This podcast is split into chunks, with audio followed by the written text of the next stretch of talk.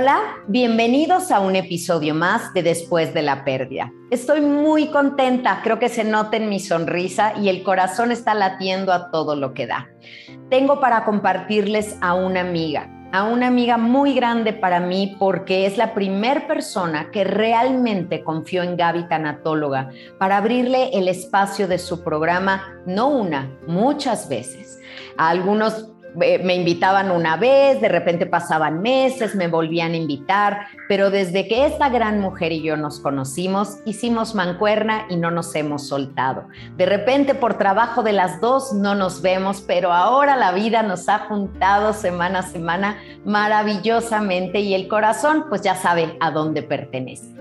No la quiero presentar yo, que podría pasarme una hora diciéndoles quién es y leyendo un maravilloso currículum. Quiero que sea ella la que se presente porque esta es la dinámica y el objetivo de este podcast, que ustedes conozcan a la persona atrás de esa figura que escuchan en el radio o ven en televisión. Así que les dejo con mi queridísima amiga Tere Bermea. Hola Tere. Avi, querida, te recibo con un gran, gran abrazo y muy agradecida con estas generosas palabras.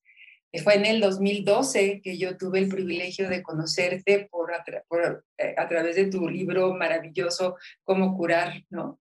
Un corazón partido que lo tenías ahí, que me, que, que me llamó muchísimo la atención y que me permite presentarme como nunca lo he hecho. Creo que me, soy una mujer altamente resiliente gracias a las pérdidas. Soy una mujer que siempre está en modo alumna gracias a las pérdidas. Soy una mujer que ahora que acabo de cumplir 63 años, amo y abrazo mucho más la vida gracias a las pérdidas. Y a mí me, me llena de mucho orgullo decir en todo este proceso, el que yo pueda presentarme de esa manera, tiene que ver con haber entendido, gracias a ti y a tus libros, cualquiera de ellos. Eh, el de la niña, por ejemplo, ¿no? El, me, encantó ese, que escribieras tu primera novela, por entender qué sí es una pérdida, qué no es una pérdida, qué sí es un duelo, qué no es un duelo. además de las etapas, pero también la importancia del acompañamiento, Gaby. Creo que si yo no hubiera tenido el acompañamiento tuyo en lo personal, primero que nada, porque en varios momentos hemos tenido conversaciones privadas muy íntimas de tus libros o del acompañamiento de otro terapeuta o, mi terapeuta que también es tanatóloga, yo no podría estarme presentando de esta manera. Ay, Tere, me encanta. Gracias a eso. Me encanta que, que, digas que la pérdida es un camino de crecimiento, porque siempre ante el dolor, la mayoría de las personas dan un paso atrás, pero tú has sido de estas personas que das un paso adelante y que eso te invita a seguir estudiando porque tú eres incansable. Tú no paras de, estudiar y de trabajar y de estar en un proyecto y otro. Y además algo que me encanta de ti, Tere, es esta generosidad con la que siempre, desde el día uno que te, que te conocí, has compartido conmigo muchos secretos de, de cosas tan sencillas como, Gaby, si vas a grabar tres cosas en un día, tú nada más llévate diferentes blusitas, cámbiate los aretes y todo y ya estás, ¿no? Y puede parecer algo muy sencillo, pero tu cariño y tu acompañamiento a mí me han hecho la vida mucho más sencilla, Tere, y te lo agradezco de verdad. Muchísimas gracias, Gaby. Y ahorita que comentas esto de la generosidad y de un paso atrás y de que siempre estoy estudiando, es por entender que sí se acaba, es por entender claramente, como lo vemos en el budismo, que traes a la muerte aquí y más te vale hacerte hermana de ella, ¿no? Y hacerte compañera para que entonces no dejes ir una experiencia. Eso, eso lo he ido entendiendo, lo he ido entendiendo con cada pérdida. No es que, ay, véngase la pérdida y a mí no me pase nada. A veces se me olvida la teoría, a veces el ramalazo cuando viene de una manera imprevista, la pérdida, por supuesto que me deja como campana tibetana. Y eso me gusta, ¿sabes? Que no, haya, que no sea un, un aprendizaje, un camino recorrido con la cabeza, sino con el cuerpo y que no se cierre el corazón. Yo creo que eso es lo que más me importa. Y lo has hecho bien, lo has, lo has hecho bien porque es un desafío para todo terapeuta, para todo coach, para todo tanatólogo, que viva sus duelos como doliente, ¿sabes? Como hija, como madre, como esposa, no como la profesionista que es, porque cuando uno trata de razonar todo y compartamentalizarlo y ponerle una etiqueta, te pierdes de la experiencia y la vivencia tan dolorosa, pero con tanto, tanta aportación a tu vida que es el duelo. Sí, yo creo que esta última parte resaltaría del valor de una pérdida, que es, es una combinación de sentimientos de un dolor dulce, una tristeza amable, que abre el corazón por quedarte en la experiencia. Y eso cada vez lo confirmo más, Gaby, con todo lo que estoy aprendiendo ahorita en la formación de, me estoy formando como maestra de meditación mindfulness, donde es, es eso, ¿no? Es quédate en la experiencia que dura muy poco, fíjate. Bueno, que fíjate, si tú lo sabes, y que si te quedas, la transformación dura mucho. Sí. Pero estamos como muy habituados a hacer todo lo posible por salirnos de cualquier pequeña incomodidad, de tal manera que cuando llega una pérdida, pues no, no estamos entrenados para quedarte con, con lo que es, ¿no? Yo lo viví Correcto. Gaby, el día que falleció tu mamá, tú te presentaste al programa de televisión, saliste de la funeraria para regresar y traías este dolor dulce, esta capacidad y pudiste conectar con la audiencia, pudiste conectar con todos nosotros, honrando la vida de tu madre, ¿no? y lo dijiste en ese programa que fue maravilloso, 27 de diciembre. Sí, fue, fue 13, fue 13 de, 13, y 13. 27, sí. Creo que sí, ajá. Y, bueno, haberte tenido ahí para mí fue muy importante y justo eso es a lo que, lo que estaba yo evocando cuando te decía que había vivir, que vivirlo como hija, ¿no? Porque a mí todo el mundo llegaba y me decía, no en el programa desde acuerdo, de, de acuerdo, sale el sol, que es nuestra casa tan linda, sino pues otras personas y hasta amigas que me conocen, ay, bueno, Gaby, lo bueno es que tú eres experta, lo bueno es que tú sabes. Y yo, espérenme, soy experta en el dolor, pero no soy experta en que se muera mi mamá. Era la única que tenía y es la primera vez que se me muere, ¿no? Entonces, en esto, encontrar a alguien que, que, que vea que estamos tratando de ser congruentes, Tere, que yo es la característica que más valoro en este momento de mi vida y quiero estar rodeada de personas congruentes. Tú lo eres, desde luego. Invitarte a este espacio, Mitere, es justamente para que seas tan generosa de compartirnos alguna pérdida que tú hayas tenido y que quieras compartirnos para saber generar resiliencia en los demás, compartir las mejores prácticas, qué te ayudó, qué no te sirvió, lo que tú eres, lo que has estudiado, si pudiste ponerlo en práctica sin que eso te desprendiera de vivir la experiencia, Cuéntanos, ¿qué nos quieres compartir? Muchas gracias, gracias por tu generosidad, Gaby. Em, he tenido la suerte de pasar por todas las pérdidas, creo, menos por una que no la voy a nombrar porque no la quiero. Y tú sabes cuál es. Yo soy la mamá y yo soy la que sigue. Ni la nombro. Y creo que cada una es como tus libros que, tiene sus características. He perdido a una hermana cuando tenía 15 años, ella. He perdido salud, he perdido trabajo, parejas, he perdido a mi madre, he perdido esperanza, he perdido el sentido de vida en algún momento, em, he perdido, a veces me he perdido a mí, ¿no? También he, perdido identidad, ¿no? Con los años he tenido que varios cambios. Creo que de todas, cada una tiene su propio proceso afortunadamente, porque la experiencia es única y no hay un librito que aplicar, ¿no? Exacto. Aunque no la sepamos y demás. Yo, por ejemplo, contigo descubrí la etapa del enojo, ¿cómo me acuerdo? Cuando me dijiste, es que el enojo forma parte, y yo, ¿cómo? Pero si es un estado doliente, y lo dijiste en el programa de coincidir, el enojo no te lo puedes saltar. Entonces, cuando tú me convertiste eso, la, la siguiente pérdida, ¿no? Ya la viví con eso, entonces la experiencia iba cambiando. Claro, te diste permiso, te diste permiso. lo, un ratote. Claro, lo que a veces bloqueamos por virtud, porque nos dijeron que enojadas nos veíamos feas y cosas así de niñas que, que bloqueamos eso. No me doy permiso, no está bien. Y sí está bien, se vale no estar bien. Y lo comento porque eh, si bien cada una de las pérdidas ha tenido sus propias características, sí sé que no sirve, que no sirve a minimizar la experiencia. Exacto. Ahorita que, ahorita que hablabas de tener a alguien que te valide o que, o que te acompañe en la congruencia, a la mujer, a mi amiga, a, mi, a, la hija que acababa de perder a su madre y que podía yo entender su experiencia. Qué valiosas son esas personas que están ahí. Yo recuerdo cuando el funeral de mi hermanita, alguien se acercó y me dijo, ah, no, la, bueno, no voy a decir quién, pero ahí estaba, los elegidos de Dios mueren jóvenes.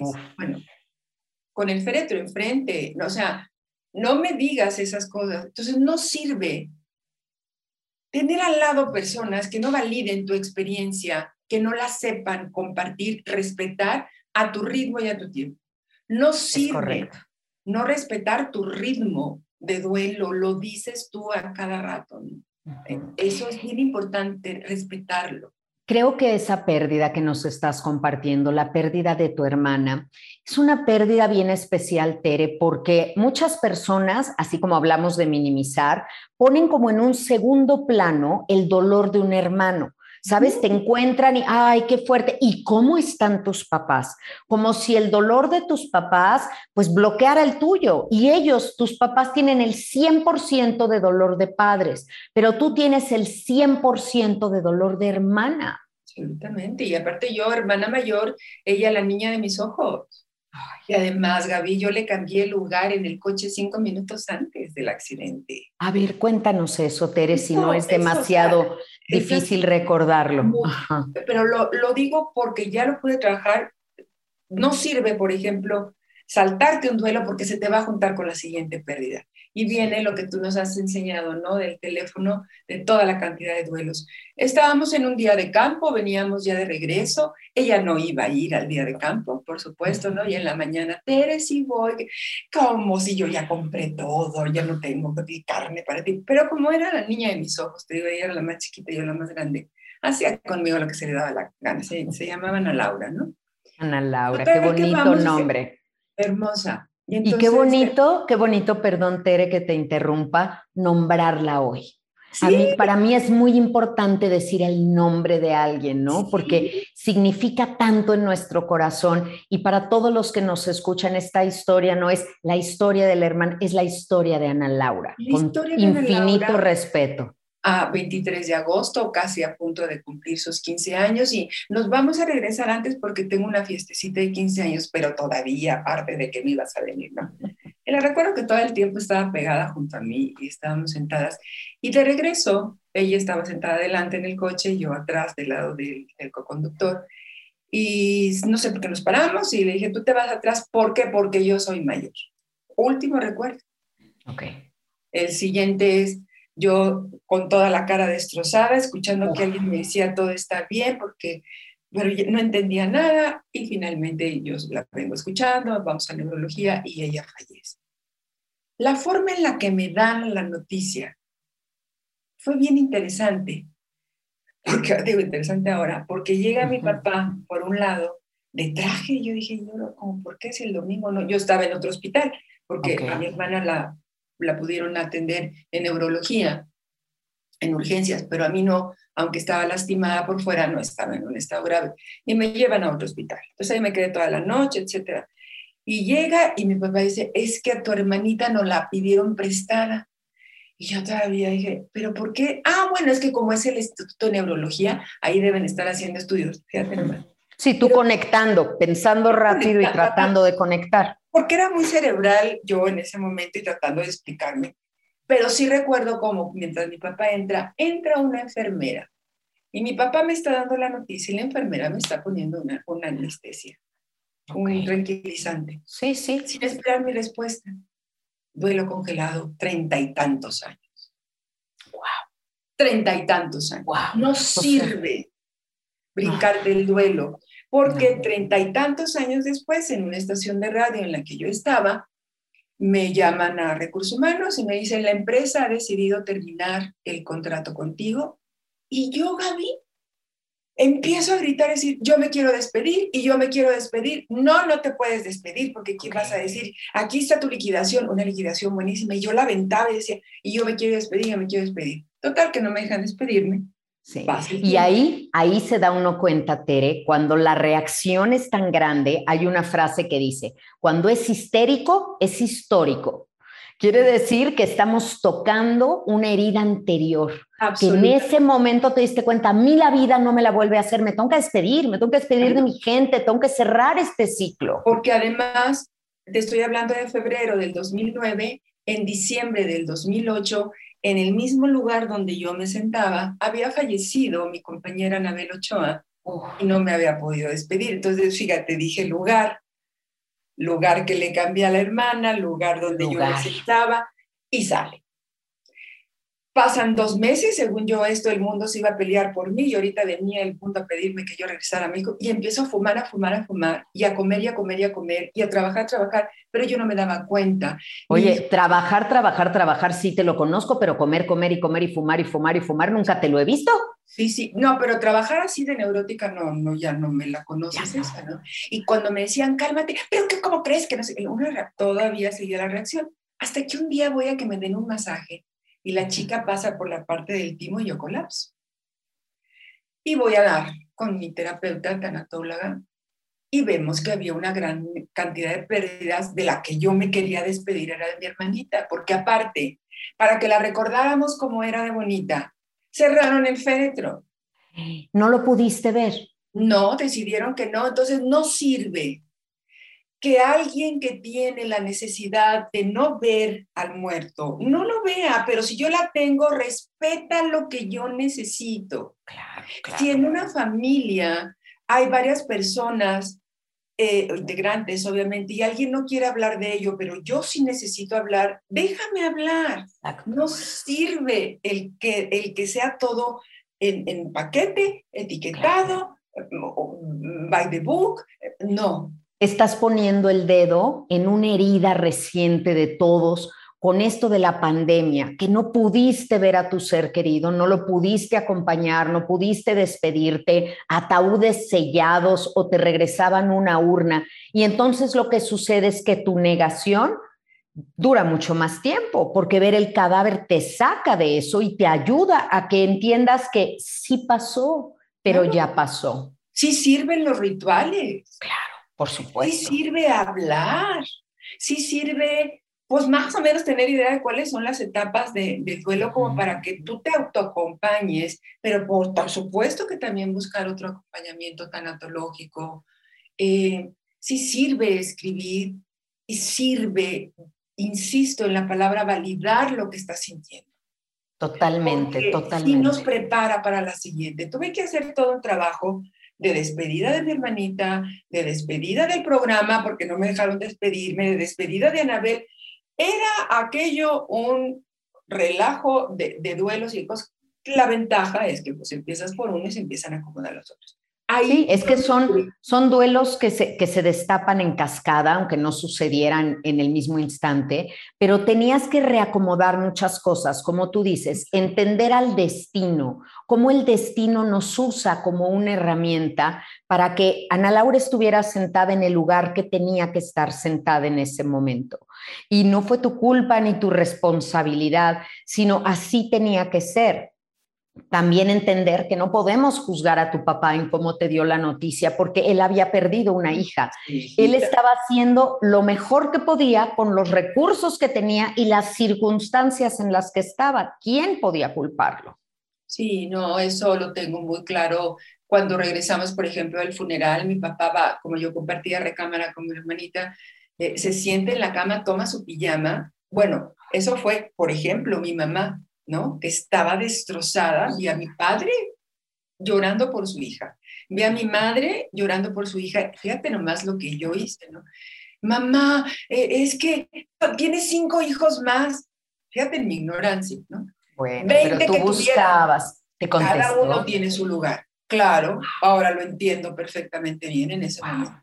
Y también entiendo a la Tere, tú en ese momento, viendo ese dolor de tus papás y buscando desesperadamente cómo se los quito, que es algo que le digo mucho a las familias que me hacen el favor de verme. No seamos arregladores, seamos acompañadores. Exactamente. Porque enseguida saltamos a quitarle el dolor a alguien y, y es imposible porque te quieres quitar el tuyo de encima. O sea, por eso cuando digo la importancia de tener a alguien que te acompañe, que valide a tu ritmo y a tu tiempo, como ahora yo le digo a amigas, eh, hace ocho días falleció un compañero de, mi grupo de yoga y yo soy amiga de su amigo, ¿no? Gracias.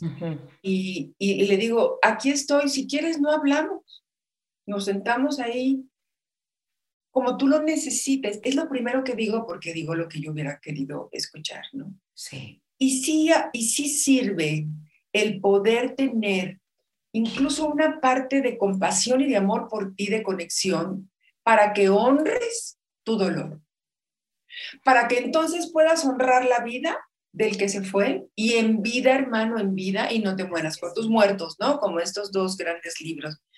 No te mueras con tus muertos, no sirve tampoco, pero para no morirte con los muertos. Tienes que vivir tú y, tú me hiciste otro de los miles de regalos que me has hecho, creo que, ah, pues estábamos ahí en la antesala de Sale el Sol, como, como ha sido muy terapéutica esa antesala, ¿no? Nos encanta ese tras bambalinas de aprovechar cada segundo que tenemos para platicar. Que te dije, es que hoy sería el cumpleaños de mi mamá. Me dijiste, no, no cumple ya años. Amorosamente firme, sí. sino celebra su vida. Es el aniversario del día en que nació. El aniversario del día en que nació. Y yo así me quedé, igual como campana tibetana, porque son de estos conocimientos que reestructuran toda mi mente. dije, claro, pero entonces, ya jamás en la vida, ni por aquí me imagino de hoy cumplirías 88 años, ¿no? O hace 57 años que te fuiste, honro y respeto a quien lo haga, sí, pero no tiene caso porque ya no está. Claro. Fíjate, Tere, cuando alguien llega y me dice, eh, llega por primera vez a consulta y me dice, es que mi padre tiene un año, tres meses de muerto. Y le digo, ¿y cuánto tiempo más vas a seguir contando los meses? Porque cuando son meses de vida, pesan. Si tú me dices, ¿qué crees? Tengo un hijo de un año, tres meses, esos tres meses son de vida, pero de muerte ya no. Tenemos que aprender a soltar eso, porque si no, nos quedamos muy clavados en fechas, fue un martes, fue en noviembre, fue de esta manera, y entonces vamos cargando los días con esta energía de cualquier cosa puede pasar en martes, puede pasar en noviembre, puede pasar a esta hora, hay que desactivar lo que duele y activar siempre el amor. Y porque está puesta el foco en la pérdida. Y no en que vivas la vida porque la tuya también está pasando porque la tuya también se va a acabar. No, no, e, eso me gustó mucho leer en un libro de, En Defensa de la Felicidad de Matthew Ricard, el hombre más feliz del mundo, que es el traductor del Dalai Lama, que dice, no, ya, ya cuando nacemos traemos un tanque con el número determinado de suspiros. Ya, y ya está. Pero no sabes cuándo es el último. ¿Qué quieres estar haciendo cuando te hagan el último? Claro. ¿Y de qué sirve estarlos contando? ¿De qué sirve esta angustia anticipatoria de ya falta menos, ya falta menos? Pues no sabes cuándo va a ser. Vive, vive, que decía William Shakespeare, que era lo que teníamos que hacer antes de morir, vivir. Y porque además es una manera muy práctica de ocuparte, de no ocuparte de tu vida, porque el muertito ya se fue y entonces, ¿ahora qué vamos a hacer? O, cuando a mí, cuando falleció mi mamá, que eso fue también un gran, gran oportunidad de crecimiento. Tengo una creencia nueva, Gaby, que dice que la, es esta. ¿Cuánta vida trajo a mi vida la muerte de mi madre? ¡Wow! Por la cantidad de, de, de eventos, eh, de, resignificados, ya soy yo mi propia madre, ya no son palabras, es, a ver, ahora tú eres tu propia madre. O sea, fue un proceso de transformación extraordinario.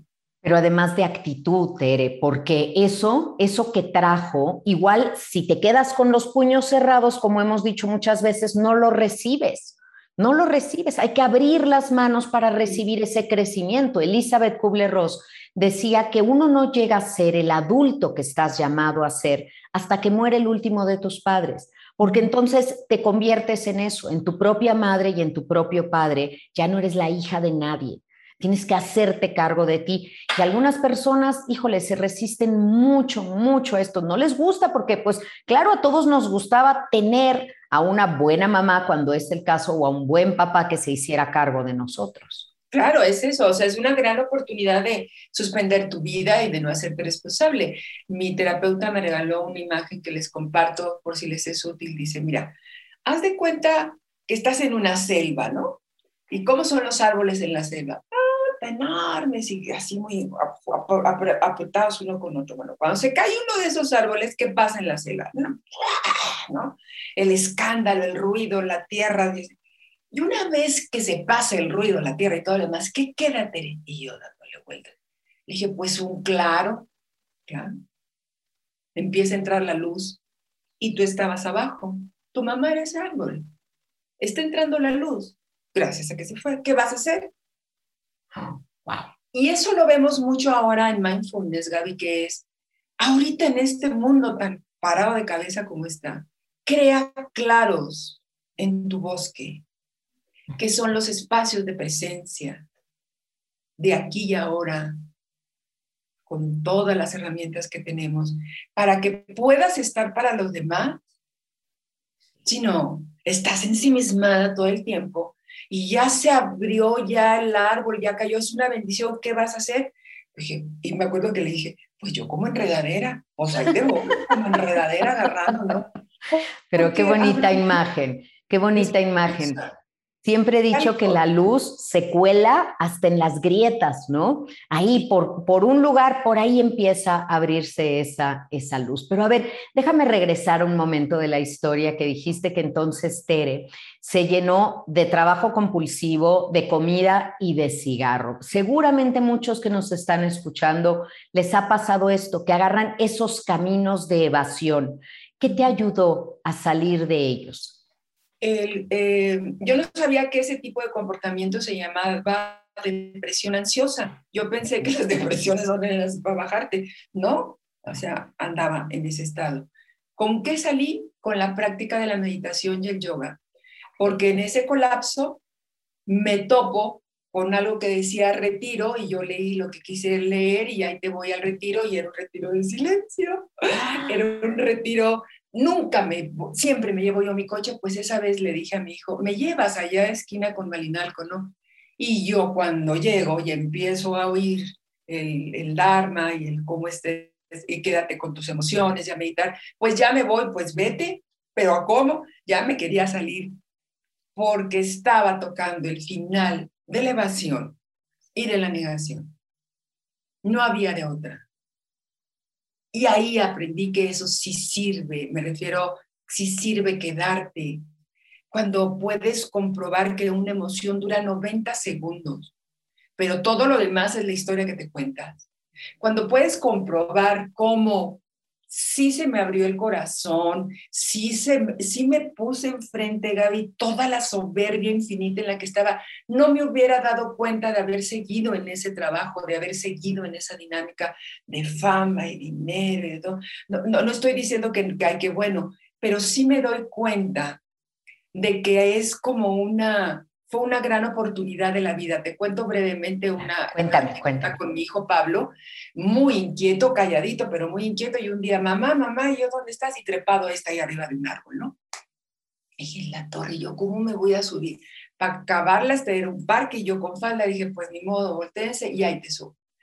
Cuando llego a él y a la rama, lo, lo agarré del cuello, yo no sé ni cómo lo bajé, y ya que estábamos en el piso, mira, me rasguñaste, no tenía nada. Dije, sí, pero estás vivo. Entonces, ahora sí en la tierra. De ese de Santos, que no le hice más cosas, ¿no? Esa imagen, me acuerdo de, este momento de, Dios, ¿por qué me quitaste esto y lo otro? no, no, no, Como tú nos has dicho, dime en qué letra chiquita dice que a ti no, ¿no? A ti no. ¿Qué edad tenía Pablo ahí? Tendría unos cinco años. ¡Wow! Y entonces me, acuerdo que me dijo, sí, pero estás viva. Ojo, el ritmo de trabajo que yo tenía por sostener esa identidad de la conductora, dos, de cinco horas diarias, de tres y media de la mañana, no sé qué, ya me estaba colapsando, ya me había dado hipertiroidismo. Y yo seguía, seguía, seguía, ¿no? Claro, el precio es muy alto. Yo creo que todos tenemos que preguntarnos en un momento dado, ¿necesito ese nivel de puesto? ¿Necesito ese nivel de estrés que conlleva o ese nivel de sueldo? Porque a lo mejor estás ganando plata y estás perdiendo oro, que es tu salud, tu convivencia con tu familia, tantos momentos. Y además de si necesito ese nivel de trabajo o, de sueldo, es qué identidad estoy queriendo sostener. ¿Quién, soy? ¿No? es que no eres nada ni nadie, o sea, no la impermanencia. ¿Qué me ayudó? Empezar a estudiar budismo, empezar a practicar meditación desde entonces, el yoga, la reflexión, por supuesto mi terapia con tanatóloga y empezar a hacer los cambios de vida que ahora si bien no es que me caigan bien las pérdidas, como ya dije, es sí sé qué hacer. La primera es no salgas corriendo. Aguanta vara. Enfréntala, enfréntala. Si le, si le evades, te va a volver a salir al reencuentro. Como yo digo, el día que te detienes, te alcanzas emocionalmente y todos nos vamos a detener alguna vez. Así que esa es la primera herramienta fundamental que dices, sí sirve, aguanta vara. Me encanta cómo lo dices porque trae un regalo para ti, en verdad, no es pose, no es libro, no es filosofía barata, está eh, editada y puesta ahí por miles de personas que se han dedicado a estudiar esto y lo tengo experimentado. O sea, ayer mismo lo pude experimentar, es decir, quédate en la tristeza. Y yo nomás sentía cómo se me caía la mandíbula y los ojos y quédate, quédate, quédate apagué teléfono, dije que nada me saque, que nada me saque de este lado. Y empecé a hacer lo que, tengo, lo que hago generalmente, ¿no? Que es todo un método que se llama REIN, ¿no? Que es reconocer, aceptar, investigar y nutrir, ¿no? Y dale y saca. Y bendigo mucho el que me haya dado por estudiar porque cuento con las herramientas. Como decía mi querida mentora Norma Alonso, no estamos preparados para las situaciones difíciles, pero sí estamos formados y el libro que leí de Gaby, o la palabra que escuché de mi maestro de budismo, o alguna reflexión, un nuevo entendimiento que yo tuve, en ese momento parece como ángeles que aparecen y te ponen y te dicen, mira, no puedo hacer el trabajo por ti, pero te voy a acercar todos los recursos. Muy como soy ¿no? Creo que ese es uno de tus grandes dones. Tú mencionabas hace rato mi libro, el de la niña a la que se le vino el mundo encima, Karen tenía unos dones a los que cuando está muy triste por una muerte, entonces renuncia a ellos. Pero tú tienes uno de tus dones, Tere, y que es muy claro para mí, es justo esto que estás diciendo estudias, ves, te preparas, pero sabes esto acá, esto acá, esto acá, y lo armas y lo pones al servicio de los demás. Eso es lo que te hace una coach espectacular, porque cuando estás trabajando con alguien y su proyecto de vida, sabes detectar cómo le armas estas piececitas que a lo mejor a la persona se le están pasando por alto. Y es, es una grandeza, esa visión como de escáner que tú tienes y te das cuenta bien rápido ¿Qué se necesita hacer aquí?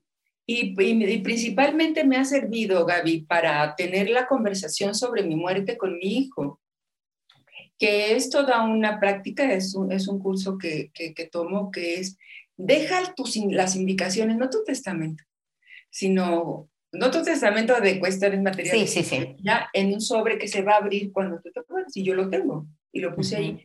Pero me acerqué con Pablo y, y le dije, mijito, tú estás parido por el género y budismo y todas estas cosas, no te brinques mi duelo. ¿Cómo me dije, ¿podemos tener esta conversación? Sí, una sola vez, me dijo, sí.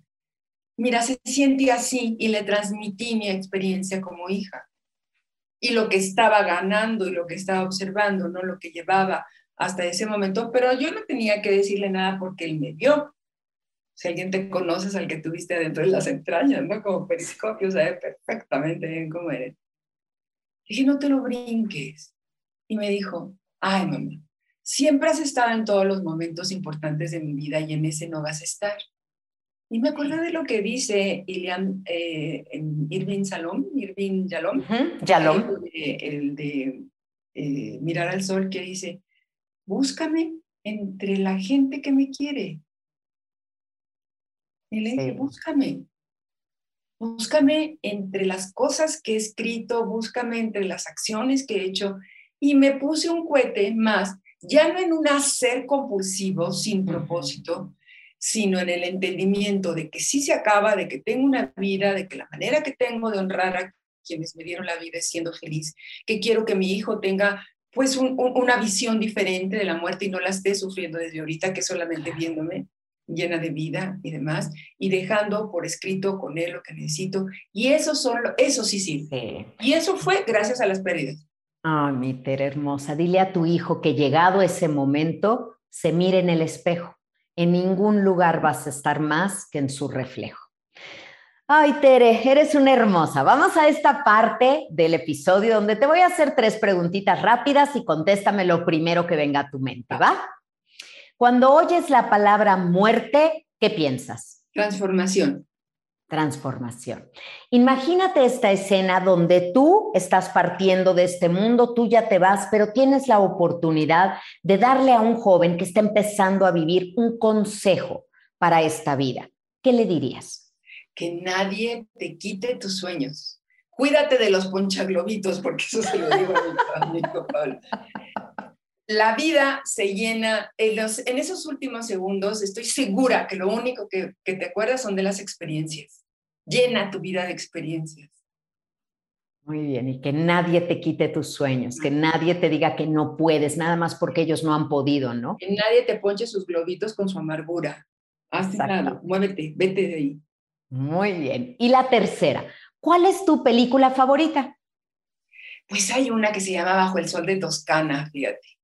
¿Y sabes por qué? Por la transformación que esta mujer tiene, Diane Lane, cuando se divorcia y va a dar Italia y compra una casa. A mí me encanta ese proceso de remodelación de casas y que sale, porque al mismo tiempo remodela su vida. Esa es la que más me gusta, Bajo el Sol de ah, Toscana. pues ahí está, ahí está una gran recomendación para todos los que nos ven, Bajo el Sol de Toscana, una extraordinaria película de resiliencia y de reinvención, ¿no? De, como la mariposa, que es el símbolo de la tanatología. A veces crees que tu vida está a punto de acabar y en realidad estás a punto de convertirte en tu mejor versión y mostrar tus mejores colores.